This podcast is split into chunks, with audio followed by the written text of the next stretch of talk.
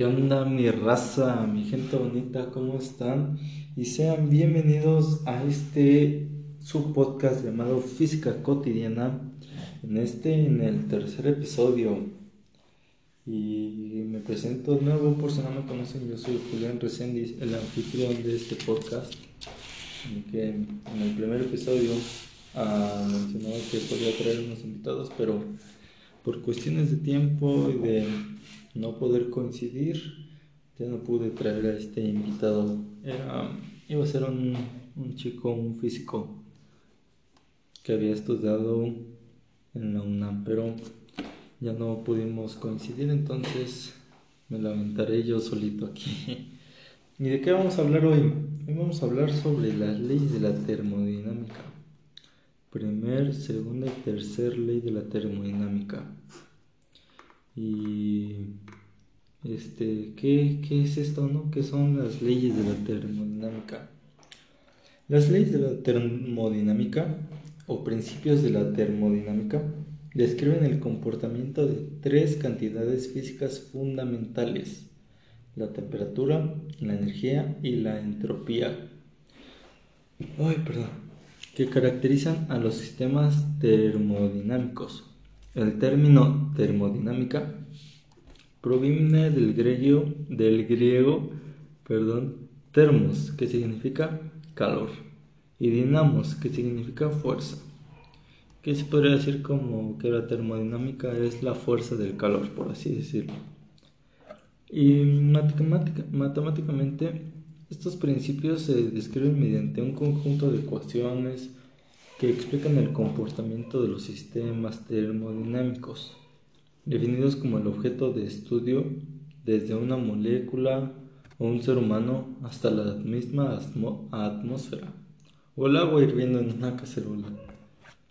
Existen cuatro leyes de la termodinámica y son cruciales para comprender las leyes físicas del universo y la imposibilidad de ciertos fenómenos como el movimiento perpetuo. Este, vamos a ver qué, cuál es el origen de estas leyes, el origen histórico. Los cuatro principios de la termodinámica poseen orígenes distintos y algunos fueron formados a partir de los anteriores. Este, aquí se menciona, ¿no? Cuatro principios. Y es porque está la ley cero, primera ley, segunda ley, tercera ley. Pero la ley cero la vamos a ver en el siguiente episodio. En este momento solo vamos a ver la primera, segunda y tercera ley. La ley cero la vamos a dejar para el siguiente episodio. Y bueno, el primero en establecerse fue este, obra del ingeniero físico francés Nicolas Leonard Sadi Carnot en 1824. Eh, sin embargo, en 1860 este principio volvió a formularse por Rudolf Clausis y William Thomson, añadiendo entonces lo que hoy llamamos la primera ley de la termodinámica. Más adelante apareció la tercera, también conocida como postulado de Nertz. N-E-R-S-T, no Nerds con D, porque surgió gracias a los estudios de Walter Nerds entre 1906 y 1912. Y finalmente apareció la llamada Ley Cero. Esta apareció en 1930, propuesta por Guggenheim y Flower. Fowler. Cabe decir que no en todos los ámbitos es reconocida como una verdadera ley, pero básicamente sí, ¿no? Pero hoy no hablaremos de esta ley. Hablaremos solo de la primera, segunda y tercera ley. La primera ley de la termodinámica. ¿Qué nos dice a grandes rasgos? La energía no se crea ni se destruye, solo se transforma. La primera ley se llama ley de la conservación de la energía porque dicta que cualquier sistema físico aislado de su entorno, la cantidad total de energía siempre será la misma, a pesar de que pueda transformarse de una forma de energía a otras diferentes. O dicho de otras palabras, la energía no se crea ni se destruye, solo se transforma. De igual manera que en el episodio anterior que estábamos hablando sobre la energía cinética y potencial, la energía no se crea ni se destruye, solo se transforma, ¿no? La energía cinética y potencial se transforma en energía mecánica. Y de este modo, al suministrar una cantidad determinada de calor, que lo llamaremos al calor Q, déjenme lo anoto. Este, cuando suministramos una cantidad determinada de calor Q a un sistema físico, su cantidad total de energía podrá calcularse como el calor suministrado menos el trabajo. El trabajo ya habíamos dicho que es W por work. Entonces, este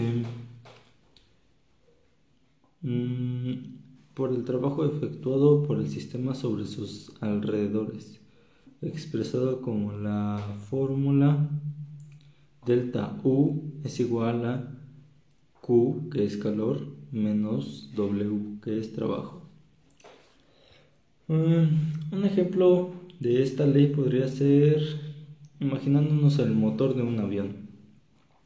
Se trata de un sistema termodinámico que consta de combustible que al reaccionar químicamente durante el proceso de combustión libera calor, mucho calor, y efectúa un trabajo, lo que hace que el avión se mueva, es decir, que avance. Entonces, si pudiéramos medir la cantidad de trabajo realizado y del calor liberado, podremos calcular la energía total del sistema y concluir que la energía en el motor se mantuvo constante durante el vuelo. No se creó ni se destruyó la energía, solo que se cambió de energía química a energía calorífica, calórica y energía cinética y es, decir, el movimiento, o sea, el trabajo. Y así es como se explica un poquito la primera ley de la termodinámica. Y vamos a hablar sobre la segunda ley de la termodinámica. ¿Qué nos dice? Dado el tiempo suficiente, todos los sistemas tenderán eventualmente al cambio. La segunda ley, o también llamada la ley de la entropía, puede resumirse en que la cantidad de entropía en el universo tiende a incrementar en el tiempo. Pero ¿qué es la entropía? Básicamente la entropía es el desorden, es el relajo, el desorden de las moléculas, podríamos decirlo. Están ahí divagando por, por todos lados. Esto significa que el grado de desorden de los sistemas aumenta hasta alcanzar un punto de equilibrio que es el estado de mayor desorden del sistema. Esta ley introduce un concepto fundamental en la física, el concepto de la entropía, que se representa con la letra S, que en el caso de los sistemas físicos representa el grado de desorden. Resulta que en cada proceso físico en el que hay una transformación de energía, cierta cantidad de energía no es utilizable, es decir, que no puede realizar trabajo esa energía. Este, y si no puede realizar trabajo, en la mayoría de los casos esa energía es calor. Es el calor que libera el sistema. Lo que hace es aumentar el desorden de un sistema. Y este, la entropía es la medida de desorden de un sistema, que como ya lo habíamos mencionado y la formación de esta ley establece que el cambio de la entropía será siempre igual o mayor a la transferencia de calor dividido por la temperatura del sistema. Entonces queda como que su fórmula sería este el cambio de la entropía es igual o mayor a la transferencia de calor dividida por la temperatura y se representa como ds igual o mayor que q entre t Y para entender esto con un ejemplo, basta con quemar una cantidad determinada de materia y luego juntar las cenizas resultantes. Al pesarlas comprobaremos que es menos materia que la que se había puesto en su estado inicial. Parte de la materia se convirtió en calor en forma de gases, que no pueden realizar un trabajo sobre el sistema y que contribuyen a su desorden. Eh, si tú pones un tronco de madera y lo quemas, quedan las puras cenizas, ¿no? ¿Y qué, qué pasa? Pues su estado, bueno, su peso va a ser menor, ya que al quemarlo, al haber calor, este, ese calor no realiza un trabajo en el sistema y eso hace que haya un desorden. Eh, en la madera están las moléculas, por así decirlas, bien unidas, ¿no? Pero tú al quemarlas creas un desorden porque se empiezan a separar todas. Y la tercera ley nos habla sobre el cero absoluto en las unidades de Kelvin. Dice, al llegar al cero absoluto, los procesos de los sistemas físicos se detienen ¿Qué nos quiere decir esto? Que la tercera ley plantea que la entropía de un sistema que sea llevado al cero absoluto será una constante definida. Dicho en otras palabras, puede decirse que al llegar al cero absoluto en unidades de Kelvin, los procesos de los sistemas físicos se detienen.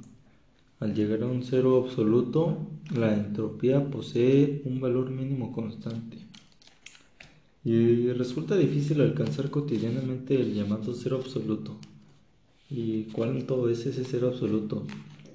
Pues el cero absoluto en grados Celsius, para que nos demos una idea, es menos 273,15 grados centígrados.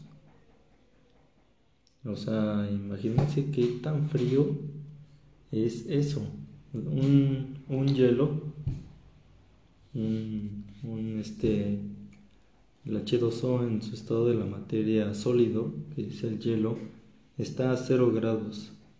Si nosotros cuando tocamos un hielo, cuando cargamos un hielo, sentimos frío, lo sentimos muy frío, una temperatura muy baja, ahora el cero absoluto en la unidad de Kelvin sería algo impresionante.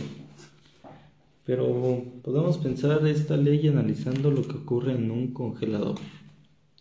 Los alimentos que depositemos ahí se enfriarán tanto que se ralentizarán o incluso detendrán los procesos bioquímicos en su interior. O sea,